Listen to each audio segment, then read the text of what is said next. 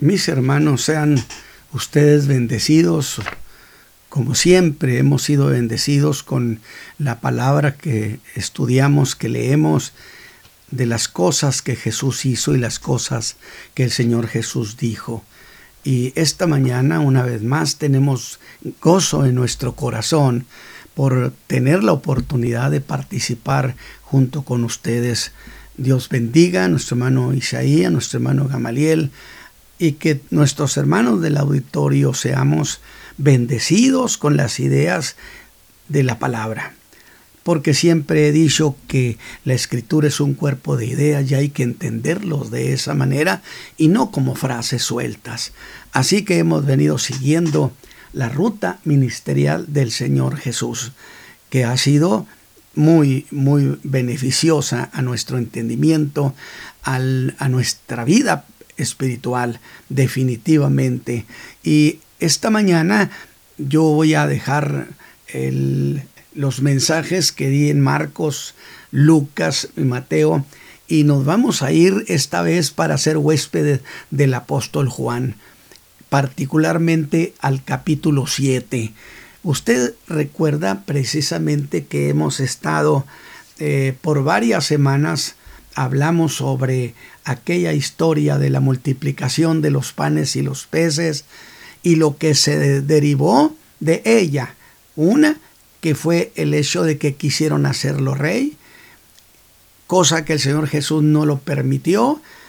La charla que tuvo con la gente acá en Capernaum y que luego dieron aquel abandono masivo que, que debió ser, por supuesto, una noticia nacional es decir, la gente se está desengañando que él no es que él es un falso mesías. Los comentarios que usted puede imaginarse definitivamente y que dio la pauta para que algunos pensaran que el Señor Jesús estaba liquidado, que estaba acabado, que iba a menos. Pero hoy 2017 Él es el mismo y su figura gloriosa está firme como nunca en la historia. Gracias al Padre que nos ha regalado este Hijo tan maravilloso. Muy bien, mis hermanos, pues entonces yo voy a leer el Evangelio de Juan en el capítulo 7.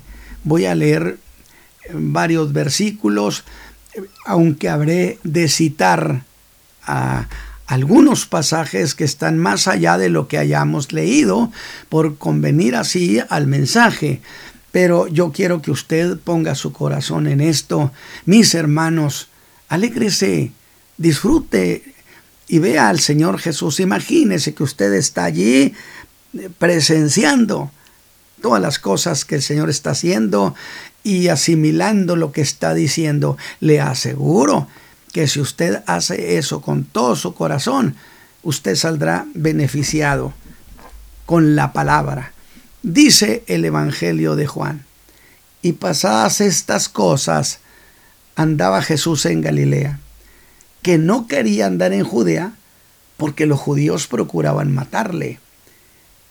Y estaba cerca la fiesta de los tabernáculos, de los judíos, la de los tabernáculos. Y dijéronle sus hermanos, quisieron darle unos consejos a Jesús, pásate de aquí y vete a Judea, para que también tus discípulos vean las obras que haces. No se referían a los apóstoles, porque esos habían andado con él desde el, desde el bautismo del Señor Jesús en el río Jordán hasta el día en que se fue a su Padre. No, estaban refiriéndose a los discípulos, a gente común que creía en él, en sus enseñanzas y que estaban muy al pendiente de su doctrina. Estos eran, por supuesto, discípulos. Y luego le dan un argumento que ninguno que procura, ser claro hace algo en oculto. Si estas cosas haces, manifiéstate al mundo. Digo, ese consejo a mí se me hace muy, muy impropio porque sabiendo que Jesús eh, estaba prácticamente boletinado que donde lo encontraran avisaran para poderlo ejecutar y sus hermanos le dijeran, vea y ándale. Dice, porque ni aun sus hermanos creían en él. Dícele entonces Jesús, mi tiempo aún no ha venido, mas vuestro tiempo siempre está presto. No puede el mundo aborreceros a vosotros, mas a mí me aborrece, porque yo doy testimonio de él que sus obras son malas. Vosotros subid a esta fiesta. Yo no subo aún a esta fiesta. No dijo no subo a la fiesta, dijo aún yo no subo a esta fiesta, porque mi tiempo aún no es cumplido. Y habiéndoles dicho esto, quedóse en Galilea. Mas como sus hermanos habían subido, entonces él también subió a la fiesta, no manifiestamente, dice Juan, sino como en secreto. Y buscabanle los judíos en la fiesta y decían, ¿dónde está aquel? Y había grande murmullo de él entre la gente. O sea, sobre él pensaban en él, preguntaban por él. Jesús era el motivo de todo. Y en ese murmullo entre la gente, unos decían, es bueno. Otros, no. Antes engaña a las gentes. Mas ninguno hablaba abiertamente de él por miedo de los judíos. Y al medio de la fiesta subió Jesús al templo y enseñaba. Y maravillábanse los judíos diciendo, ¿cómo sabe este letra no habiendo aprendido? Respondiéndole Jesús dijo, mi doctrina no es mía, sino de aquel que me envió. Allí voy a dejar la lectura de este capítulo 7, que sin duda nos va a regalar muchas cuestiones conceptuales que yo quiero que usted las vaya tomando en su corazón. Así que estamos en este capítulo 7 del Evangelio de Juan. Y era la fecha por allá por el mes de octubre, que era cuando se desarrollaba o se hacía la fiesta de los tabernáculos, que celebraba precisamente que el tiempo cuando salieron de Egipto y que moraban en cabañas la fiesta de los tabernáculos. Después de esa fiesta, aproximadamente seis meses después, el Señor Jesús iría a la cruz. Ahora bien, usted si ha, oído, ha ido conmigo, usted ha de recordar los mensajes de todo el capítulo 6 de este Evangelio de Juan. Y que lo último que allí tratamos fue la deficiencia de aquella multitud que había presenciado el milagro de los panes y los peces. Y lo último que hablamos fue el abandono masivo, el abandono masivo de aquella multitud que habían presenciado aquel milagro. Y de lo último que hablamos fue que ese abandono masivo que hicieron los discípulos de Jesús, que evidentemente dijimos tuvo que impactar en toda la nación. A Jesús lo están dejando. La gente empieza a dejar de creer en Él. Y, la propaganda contra Él sería muy fuerte. Es lo que hemos estado diciendo, que Él no es el Mesías. Él es un usurpador. Así que todos esos mensajes fueron mensajes conceptuales. Bien, pues ahora hemos regresado a Juan, a estos capítulos que le voy a decir. Del capítulo 7 hasta el capítulo 10 estaré hablando sobre algunas cuestiones, porque allí se narran las más fuertes confrontaciones que tuvo con los judíos, con los líderes religiosos, Así que pongamos pues nuestro pie a la entrada del capítulo 7 y veamos esas conversaciones y, y debates que el Señor tuvo con ellos. Y allí el Señor habría de hacer presión para que le creyeran, porque quería darles vida eterna. Un intento precioso que el Señor Jesús habría de dejar de lado cuando en defensa de su pecado, porque los llamó pecadores, y se defendieron, hermanos, hicieron una gran defensa de su pecado. Allá por el capítulo 8, cometieron el infame error de llamarlo endemoniado. Oiga, con tal de supuestamente salir ellos bien librados, que ellos no eran pecadores, que eran hijos de Abraham y que entonces lo que Jesús decía era precisamente una herejía y que estaba endemoniado.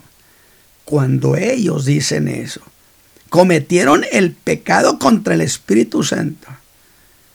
Porque el ministerio del Señor Jesús estuvo siempre bajo la dirección, bajo el consejo, bajo la tutela del Espíritu de Dios. Y al afirmar que lo que Jesús hacía era por una operación de demonios, escúcheme, estaban atribuyendo a los demonios lo que hacía el Espíritu Santo. Y cuando hicieron eso, esa gente cruzó a territorio de perdición de donde jamás se vuelve de la ofensa al Espíritu Santo. La Jesús había dicho que el que peque contra el Hijo o contra el Padre tiene perdón, pero el que pecare contra el Espíritu Santo ni en este siglo ni en el venidero. Que no implica tampoco que en el siglo venidero habrá perdón, sino que si hubiera perdón en el siglo venidero, es un caso hipotético, pues ni allá alcanzarían a ser perdonados. ¿Sabe por qué? porque el Espíritu Santo es el que lleva a los hombres al perdón, y si lo han ofendido, ¿quién los lleva? Pero, pero volvamos de esa digresión. A estas alturas, mis hermanos, cierto, la popularidad de Jesús iba a la baja, se estaba desplomando, que fue un acto deliberado del Padre, para que el día de su crucifixión nadie estuviera con él.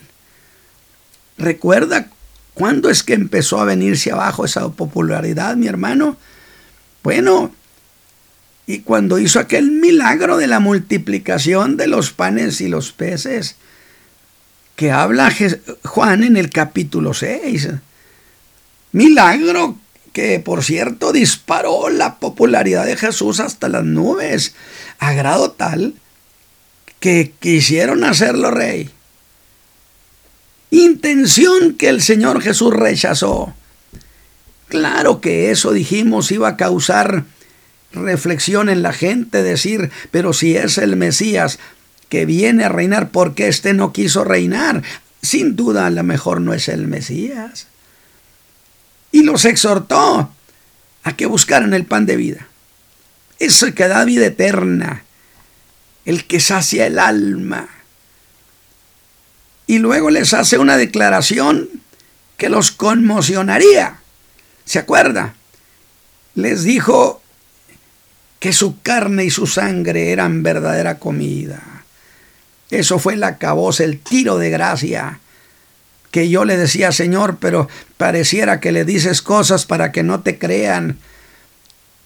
Señor, y él diría, es que lo que quiero es que la gente no me crea. Lo que no quiero es ir a reinar, quiero ir a la cruz del Calvario. Eso había en el corazón del Señor.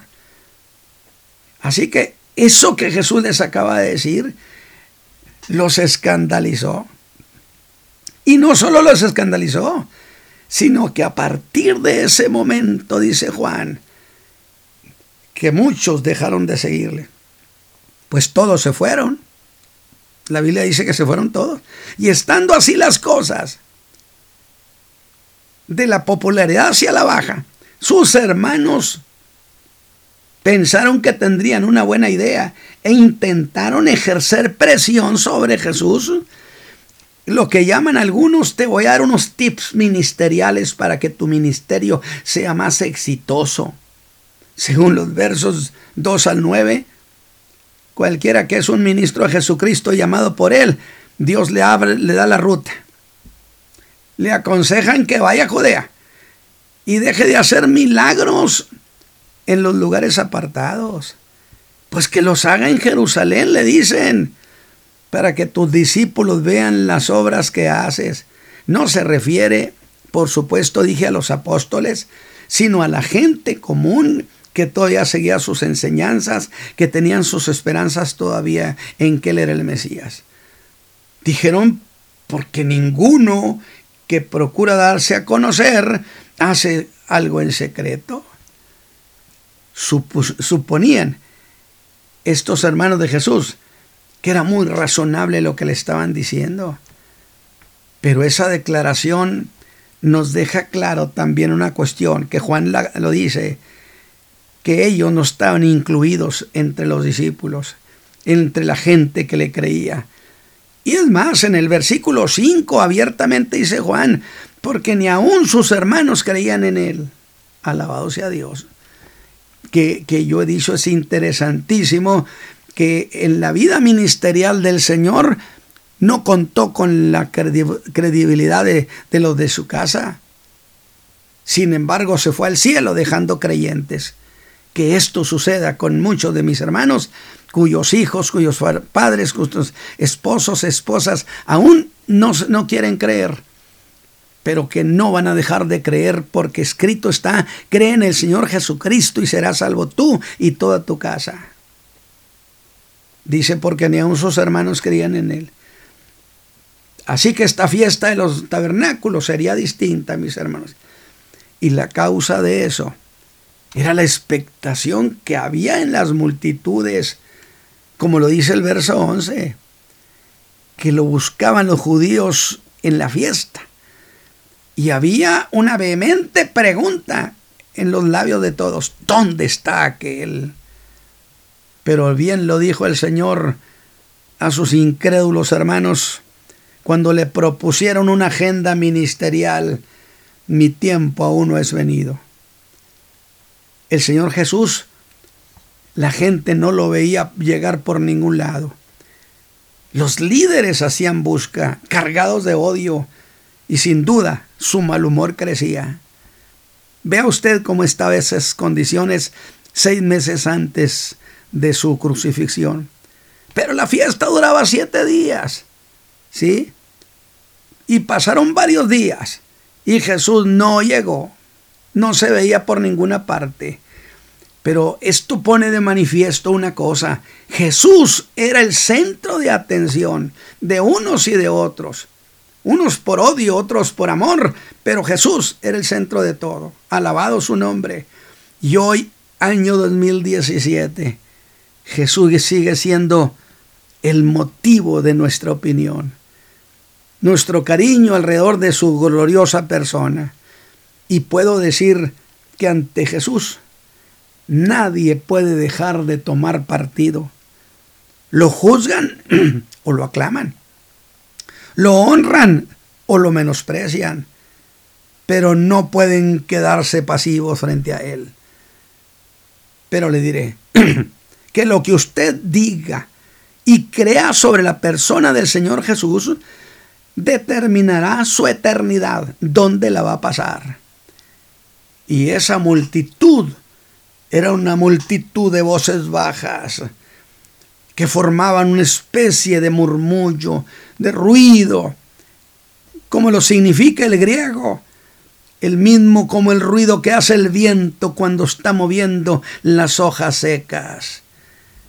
Era el murmullo de muchas voces, miles de voces sin duda, pero fuera como fuera, esas voces eran un verdadero campo de batalla de opiniones. Le he dado a usted la primera idea.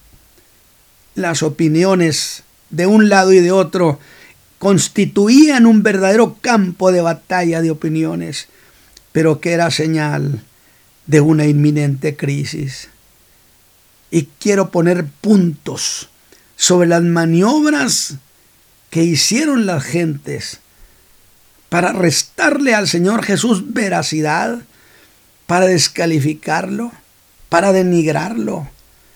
Y por supuesto, por supuesto yo busqué por dónde se iban a ir y encontré que sus milagros no los cuestionaron. Pues ¿cómo los iban a cuestionar si estaban ante el pueblo?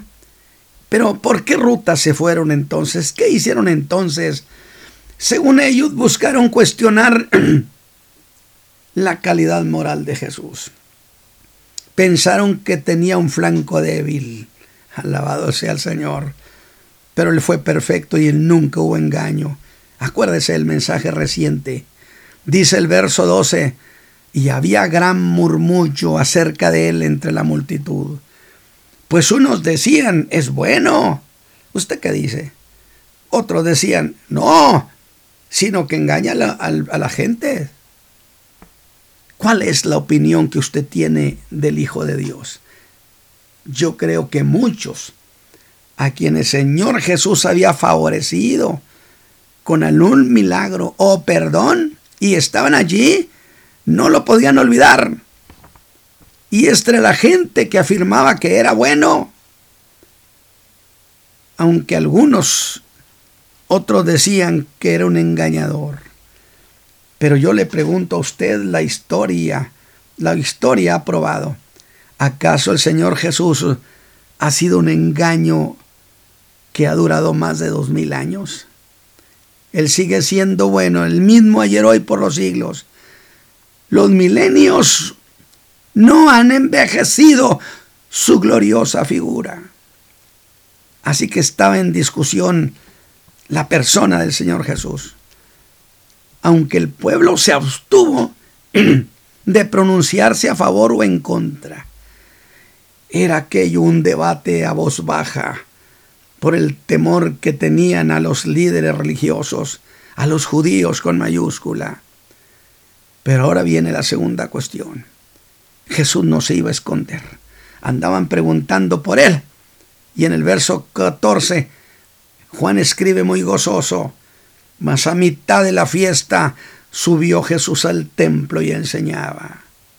No esconderse. Y el 15, y se maravillaban los judíos diciendo, ¿cómo sabe este letra sin haber estudiado? Así que Jesús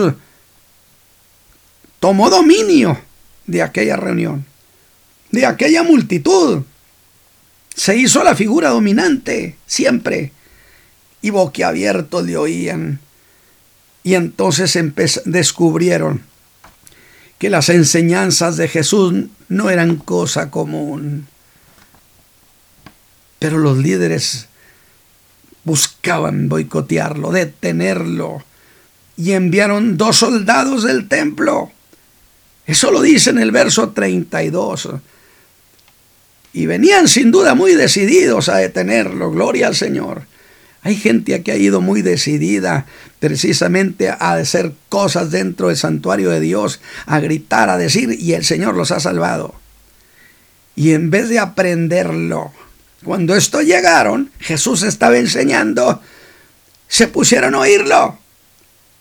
Y sus palabras atraparon sus corazones como agua fresca en tierra seca. Yo me he imaginado muchas veces ese, esa escena, que sin duda llegaron decididos para detenerlo. Pero al oírlo, uno al otro se miraron. Algo así como, ¿qué hacemos? Nos lo llevamos. Mientras que el otro con un gesto le diría, vamos a oírlo un poquito más, en un rato más que esto no es algo que se oye todos los días. Y no se lo llevaron a la voz de Dios. Y atrevidamente, con audacia, regresaron con las manos vacías. Y al ser cuestionados, ¿por qué no lo habían aprendido? En el verso 46, estos hombres dejan para los siglos una grandiosa declaración que hay más para la eternidad porque dijeron, jamás hombre alguno ha hablado como este. Sus palabras son vida. Pero sin duda estos hombres lo escucharon con mucha atención. Usted nunca será el mismo si oye lo que yo le estoy diciendo sobre el Hijo de Dios, no mis palabras, las palabras de Jesús. Porque yo enseño y predico sobre Jesús y cito las palabras de Jesús, que son las palabras que le oyó a su padre.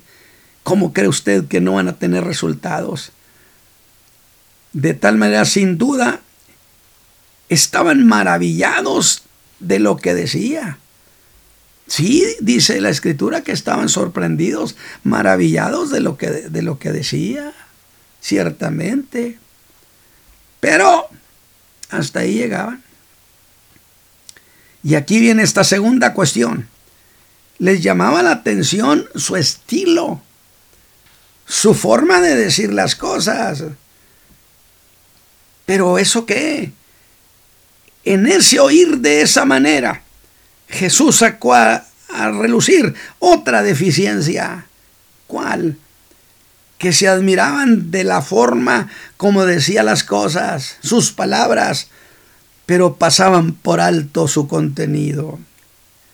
Y ese sí que es una tragedia. En más de 50 años, voy para 55 años de predicar este glorioso evangelio, he observado que esa manera de oír impide que la verdad conmueva el alma y cause en los que le oyen un verdadero avivamiento que los lleve a la salvación, al perdón de sus pecados.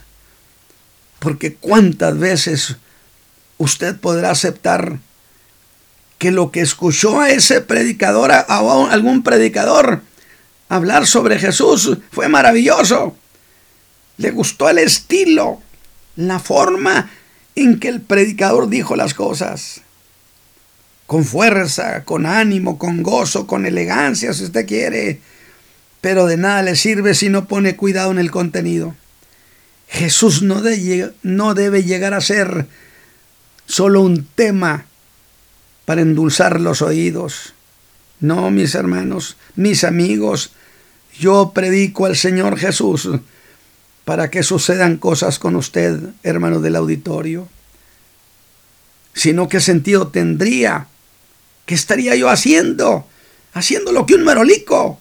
Pero yo no soy un merolico, yo predico a Jesucristo este crucificado.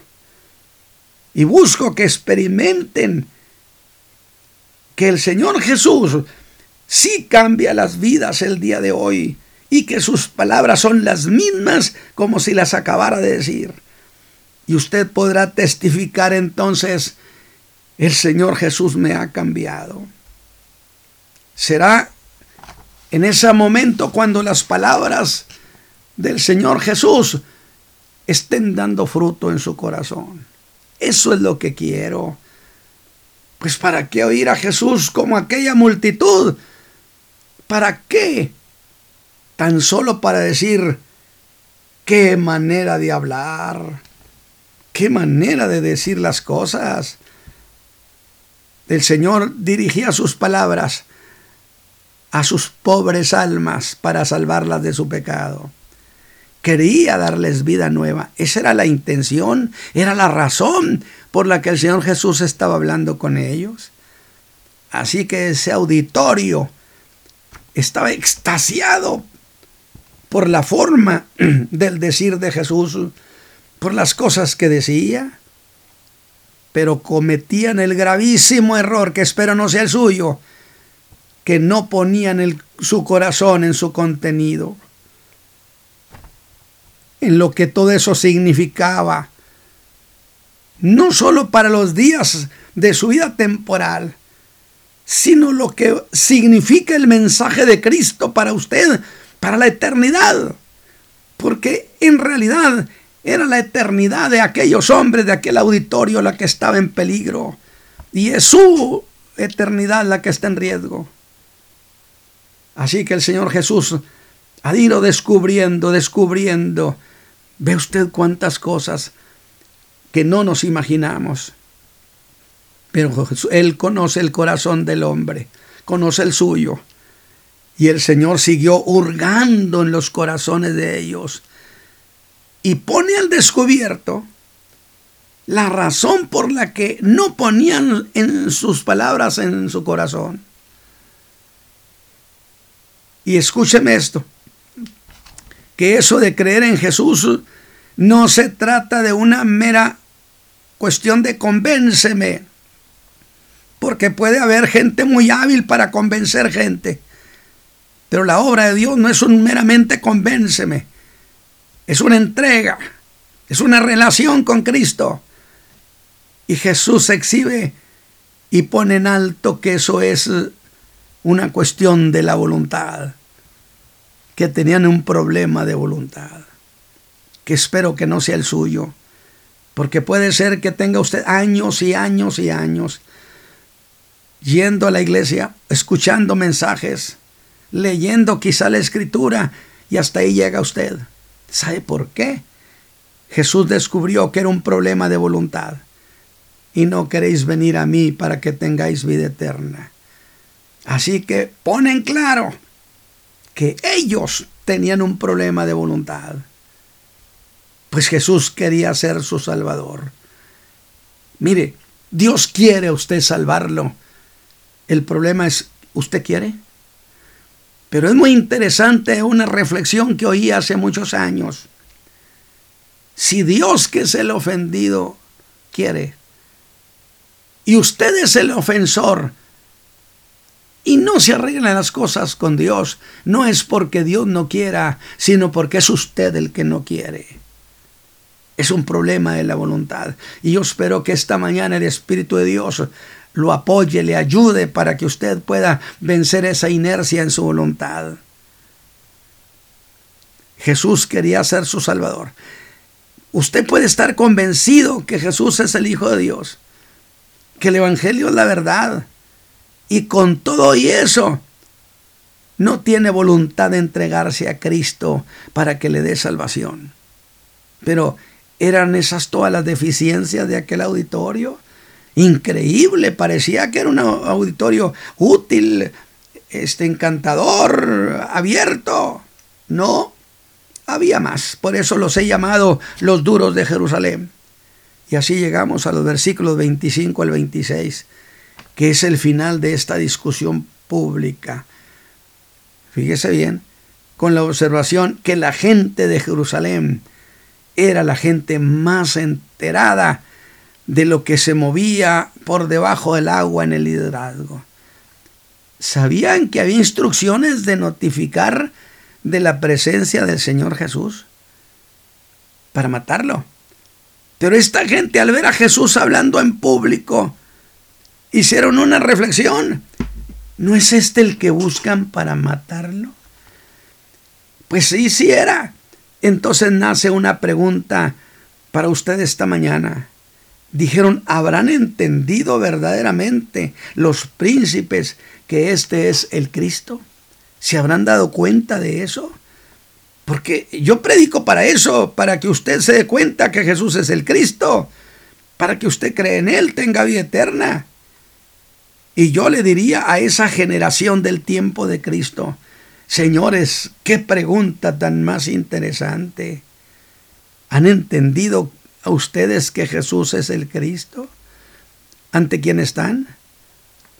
Pregunta que puede verse con otra pregunta, que sería esta, y siquiera trataron de cerciorarse que era. Pues no, no, no lo hicieron. Y otra vez el Señor Jesús dice, miren, aquí está otra deficiencia de esta generación. ¿Cuál? Que era una generación que mostró un gran desinterés por Cristo porque Jesús puso todo a su alcance, pero les faltó el interés. Creo que este es un problema generacional de esta época. Incluso déjeme decirle algo. Yo siento, yo entiendo que hay un espíritu que recorre la tierra, incluso en la vida de muchos que han sido creyentes que ya no tienen interés. Su interés se ha desplomado. ¿Sabe por qué? Porque han perdido han perdido esta visión que Cristo viene por nosotros. Alabado sea Dios. Cualquiera que espere que Jesús venga por él es un creyente muy fogoso, muy vigoroso. Que le faltó interés. Oiga, Jesús murió en la cruz y usted sabe que está a la diestra del Padre. Usted lo ha oído mil veces. Y con todo y eso se da el lujo de ser indiferente al Señor cuando que el Padre lo sentó a su diestra, de pensar que eso no es importante para usted, le aseguro que lo, lo lamentará en la eternidad. Y le pregunto una vez más, ¿ha tratado usted de asegurarse si a Jesús hay que darle crédito y entregarle nuestra atención de manera absoluta, o se da el lujo de descalificarlo de manera irresponsable. Quizá usted me diga, yo no hablo mal de él, pero hasta ahí llego. Bueno, y eso no es falta de interés. Cuando, cuando ameritaban seriedad, mostraron una deficiencia más. Y yo debo decir, santo Dios, otra más. Diría Jesús, sí, que tienen una opinión muy superficial de mi persona. El versículo 27 los exhibe porque llegan a él, dicen, sabemos que este es de Nazaret. Cometieron el error de interpretar al Señor Jesús usando un refrán popular, que de Nazaret no salía nada bueno. Pero al Señor Jesús, mis amigos, no se le interpreta por medio de refranes. No fueron serios en lo que tenía consecuencias eternas. ¿Le resta a usted importancia al Señor Jesús? Y en medio de ese conflicto, el Señor se hace oír buscando en ellos, escúcheme bien, aunque fuera un poco de cordura, como dice el verso 28, que entonces Jesús clamó, puso toda su emoción, levantó la voz, queriendo sacudir sus pobres almas endurecidas. Sin duda estaba conmovido de los errores de ellos, de juzgar por las apariencias. Y dijo, a, mí me conocéis y sabéis de dónde soy. Era esta una ironía a los que aseguraban que era de Nazaret. Algo así como piensan que tienen de mí una plena identidad. ¿Creen saberlo? Lo que no saben es que no he venido de mí mismo. Me envió mi Padre. ¿Y saben qué implicaba eso, mis hermanos, mis amigos del auditorio esta mañana?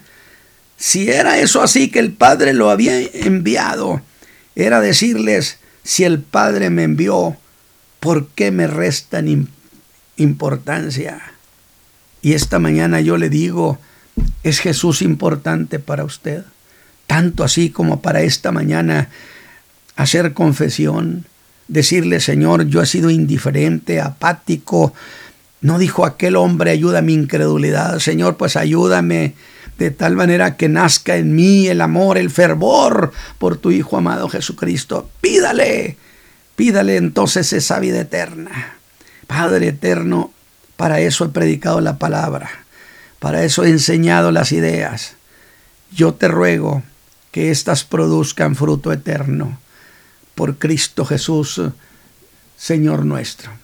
Mis hermanos, que Dios me los bendiga abundantemente.